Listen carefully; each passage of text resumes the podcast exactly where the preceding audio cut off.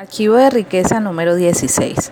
Los ricos actúan a pesar del miedo, los pobres dejan que el miedo los detenga. En las primeras páginas de este libro hablé del proceso de manifestación. Repasemos la fórmula. Los pensamientos conducen a sentimientos, estos a acciones y estas a su vez a resultados. Hay millones de personas que piensan en hacerse ricas y miles y miles de individuos que realizan afirmaciones, visualizaciones y meditaciones para hacerse ricos. Yo medito casi todos los días. Sin embargo, nunca que me he sentado a meditar o a visualizar me ha caído una bolsa de dinero en la cabeza. Supongo que no soy más que uno de esos desafortunados que realmente tiene que hacer algo para lograr el éxito.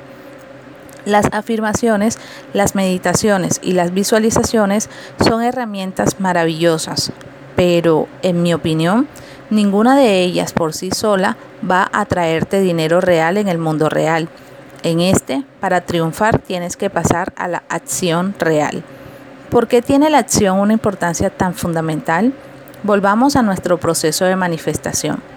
Mira los pensamientos y sentimientos forman parte del mundo interior o del exterior del mundo interior. Ahora mira los resultados. Forman parte del mundo interior o del exterior del mundo exterior. Eso significa que la acción es el puente entre el mundo interior y el exterior. Principio de riqueza. La acción es el puente entre el mundo interior y el exterior.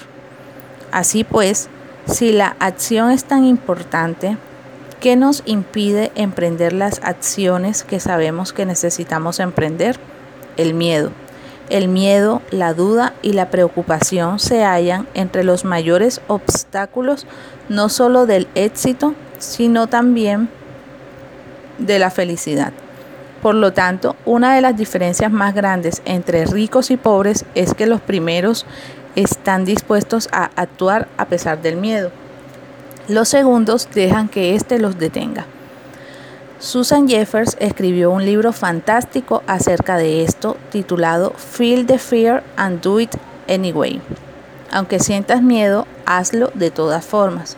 El error más grande que comete la mayoría de la gente es esperar que la sensación de miedo disminuya o desaparezca antes de estar ellos dispuestos a actuar.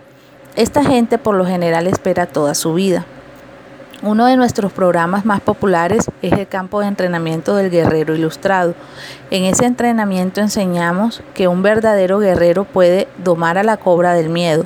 No dice matar a la cobra, no dice librarse ni desde luego huir de ella, dice domar a la cobra. Principio de riqueza. Un verdadero guerrero puede domar a la cobra del miedo. Es imprescindible darse cuenta de que no es necesario tratar de librarse del miedo con el fin de tener éxito. La gente rica y próspera tiene miedo, la gente rica y próspera tiene dudas, la gente rica y próspera tiene preocupaciones, solo que no dejan que estos sentimientos los detengan. La gente sin éxito tiene miedos, dudas y preocupaciones y además deja que esos sentimientos la detengan. Principio de riqueza. No es necesario tratar de librarse del miedo con el fin de tener éxito. Por ser criaturas de hábito, necesitamos practicar la acción a pesar del miedo, a pesar de la duda, a pesar de la preocupación, a pesar de la incertidumbre, a pesar de los inconvenientes, a pesar de la incomodidad e incluso practicar la acción cuando no estemos de humor para actuar. Recuerdo que me encontraba impartiendo un seminario vespertino en Seattle y ya casi al final estaba informando a la gente sobre el seminario intensivo Mente Millonaria de tres días de duración que estaba próximo a celebrarse en Vancouver. En esto se levanta un tipo y dice, Harv, he hecho asistir al curso al menos a una docena de familiares y amigos míos y los resultados han sido absolutamente fenomenales. Cada uno de ellos es diez veces más feliz que antes y todos están encaminados hacia el éxito económico. Todos han dicho que era algo que te cambiaba la vida y si celebraras el curso en Seattle, segurísimo que yo vendría también.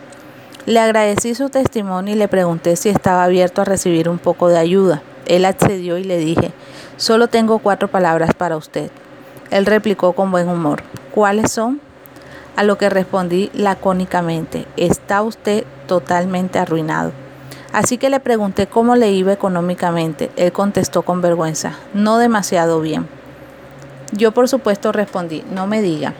Y comencé a desproticar de la parte delantera de la sala. Si va usted a dejar que un trayecto en coche o un vuelo de tres horas o una caminata de tres días le impida hacer algo que necesita y quiere hacer, ¿qué otra cosa lo detendrá? Aquí tiene la fácil respuesta, cualquier cosa.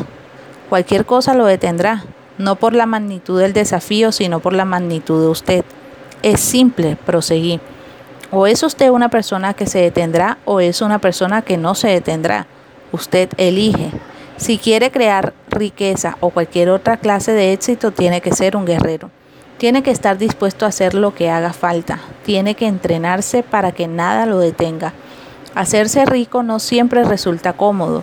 Hacerse rico no siempre resulta fácil. De hecho, hacerse rico puede resultar condenadamente duro. Pero ¿y qué? Uno de los principios claves del guerrero ilustrado dice, si estás dispuesto a hacer solo lo que sea fácil, la vida será dura, pero si estás dispuesto a hacer lo que sea duro, la vida será fácil. La gente rica no basa sus acciones en lo que es fácil y cómodo. Esa forma de vivir está reservada a los pobres y a la mayoría de la clase media. Principio de riqueza.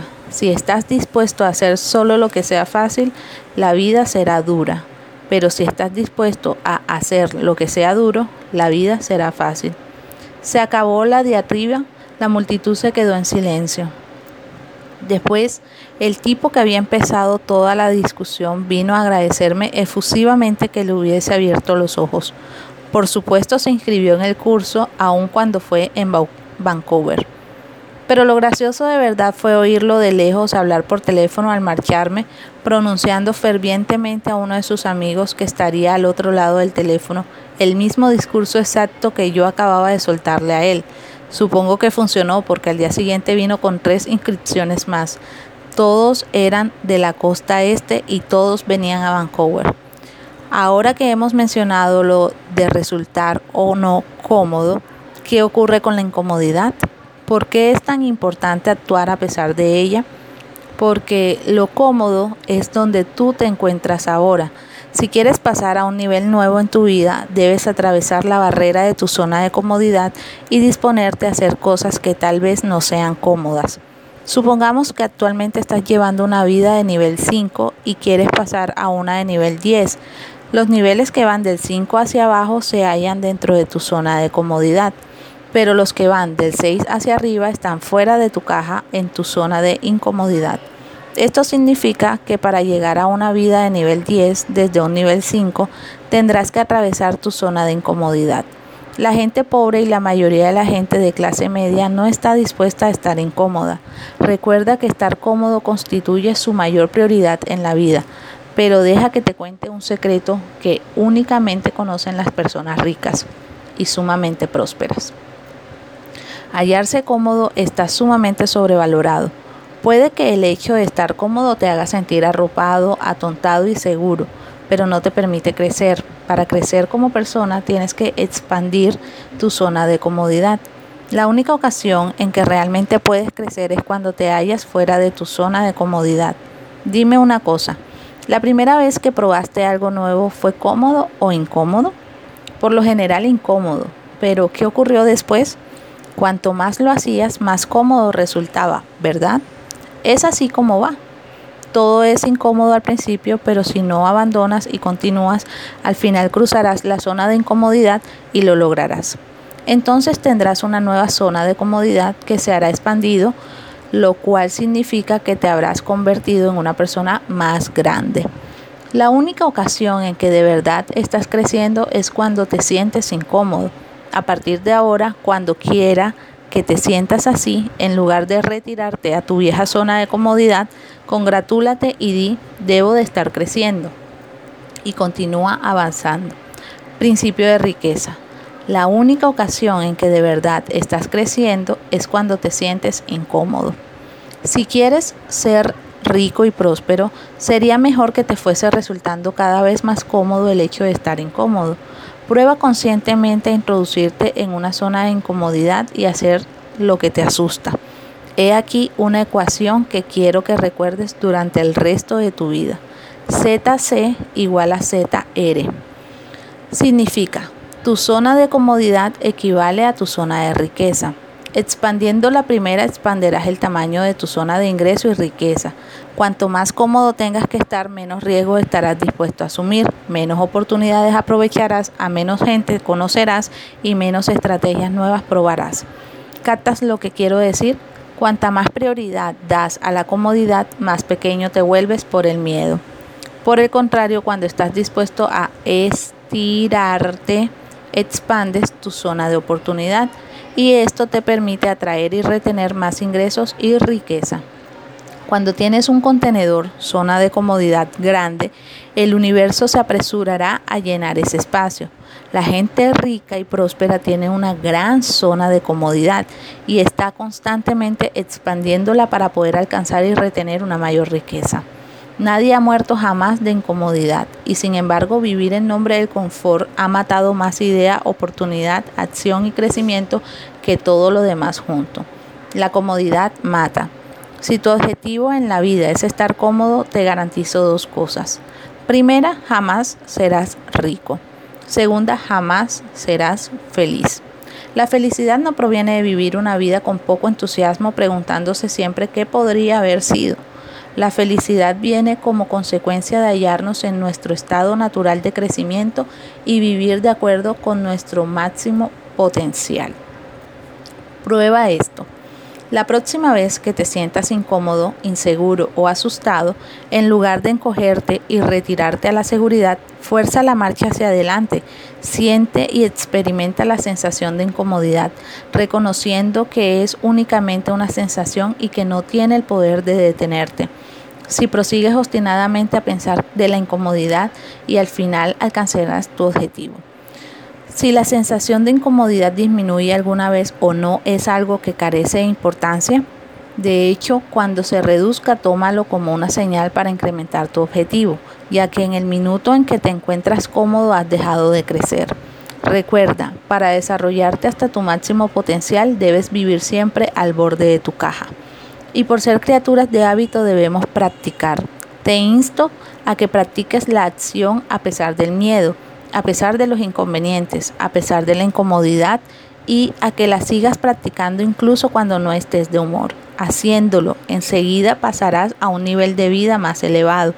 Por el camino asegúrate de comprobar tu cuenta bancaria ya que te garantizo que también ella estará creciendo rápidamente.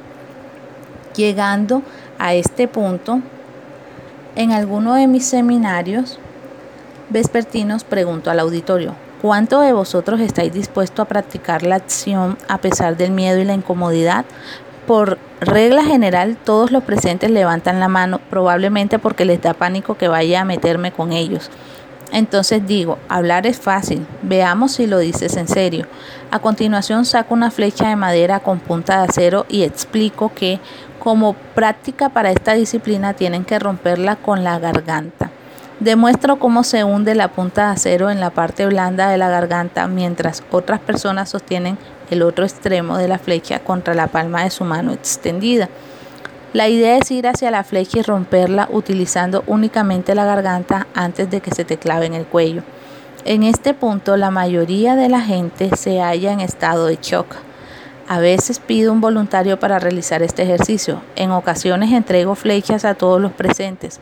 He tenido auditorios con más de mil personas rompiendo flechas. ¿Puede realizarse esta hazaña? Sí. ¿Da miedo? No te quede duda. Es incómodo absolutamente. Pero repito, la idea es que el miedo y la incomodidad no te detengan.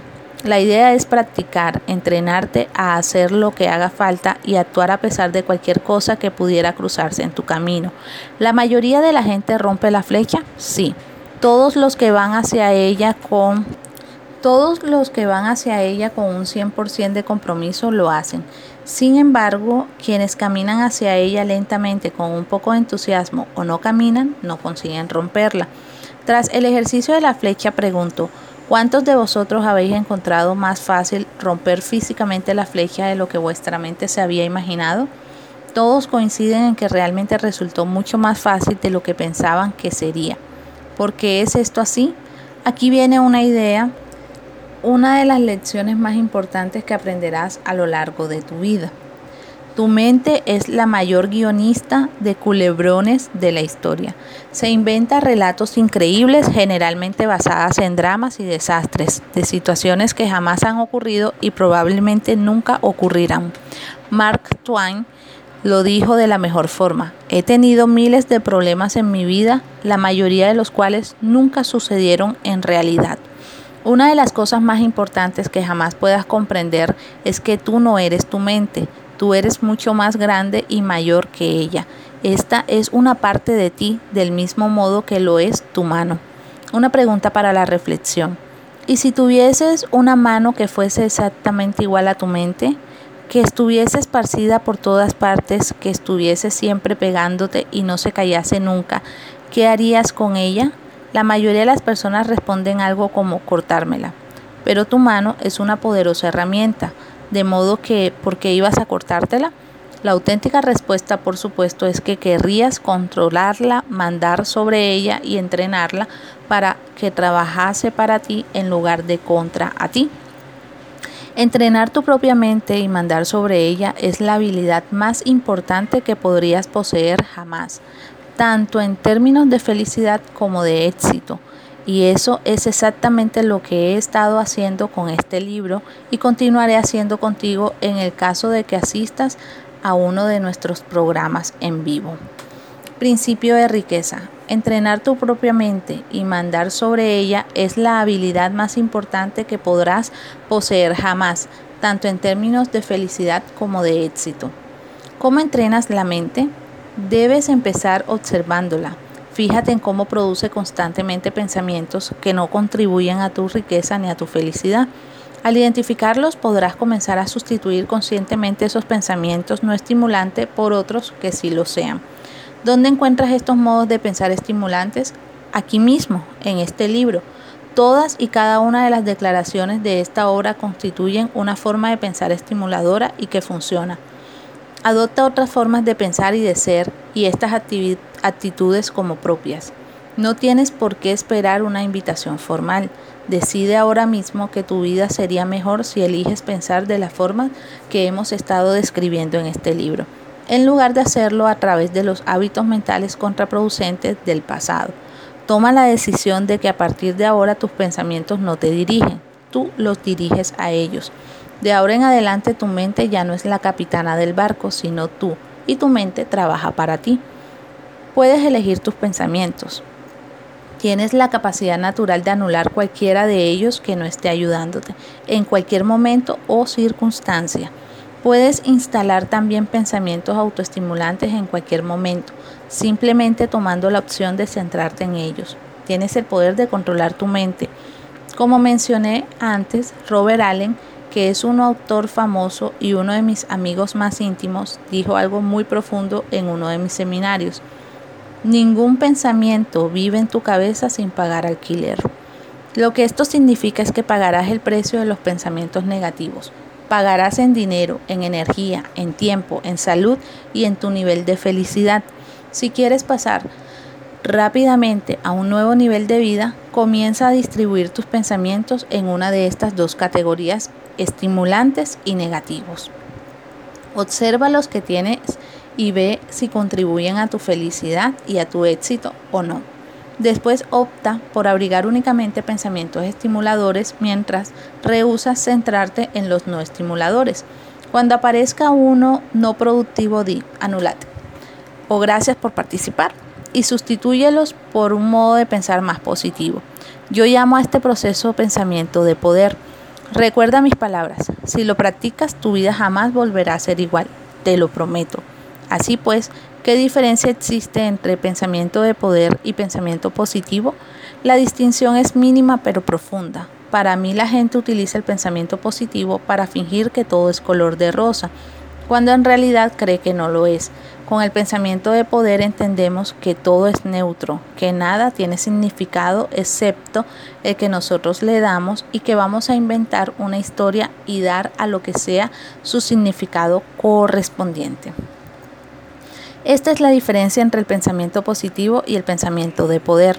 Con el primero, la gente cree que sus pensamientos son ciertos. El segundo reconoce que sus pensamientos no lo son, pero que, ya que todos, de todos modos, estamos inventando una historia, vale la pena inventarnos una que nos ayude. Y no lo hacemos porque nuestros nuevos pensamientos sean ciertos en un sentido absoluto, sino porque nos resultan más útiles y producen una sensación mil veces mejor que los no productivos. Antes de dejar este apartado debo advertírtelo no intentes en casa el ejercicio de romper la flecha, ya que tiene que montarse de una forma correcta o podrías hacerte daño a ti mismo u a otras personas. En nuestro programa utilizamos equipo protector. Si te interesa este tipo de ejercicios, puedes entrar a nuestra página web. Declaraciones. Pon la mano sobre el corazón y di, actúo a pesar del miedo, actúo a pesar de la duda, Actúo a pesar de la preocupación. Actúo a pesar de los inconvenientes. Actúo a pesar de la incomodidad. Actúo cuando no estoy de humor. Tócate la cabeza y di, tengo una mente millonaria. Acciones de la mente millonaria. Primero, anota tus tres mayores preocupaciones, inquietudes o temores relativo al dinero y a la riqueza. Desafíalos. Para cada uno escribe lo que harías si la situación que temes se produjese de verdad. ¿Podrías aún así sobrevivir? ¿Podrías recuperarte? Lo más probable es que las respuestas sean que sí. Entonces deja de preocuparte y empieza a hacerte rico. Segundo, practica salir de tu zona de comodidad. Toma de manera intencionada decisiones que te resulten incómodas. Habla con personas con quienes normalmente no hablarías.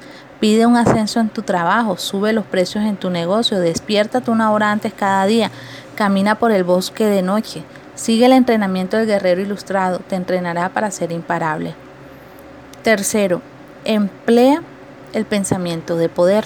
Obsérvate a ti mismo y estudia tus patrones de pensamientos. Alberga únicamente pensamientos que contribuyan a tu felicidad y a tu éxito. Desafía esa vocecita de tu cabeza cuando te diga no puedo, no quiero o no me apetece. No permitas que esa voz basada en el miedo y en la comodidad te gane la batalla. Haz contigo mismo el pacto de que siempre que la voz trate de impedirte hacer algo que contribuirá a tu éxito, lo harás igualmente para mostrar a tu mente que el jefe eres tú y no ella. No solo incrementarás tu confianza de un modo espectacular, sino que al final esta voz se quedará cada vez más callada al reconocer que causa poco efecto en ti.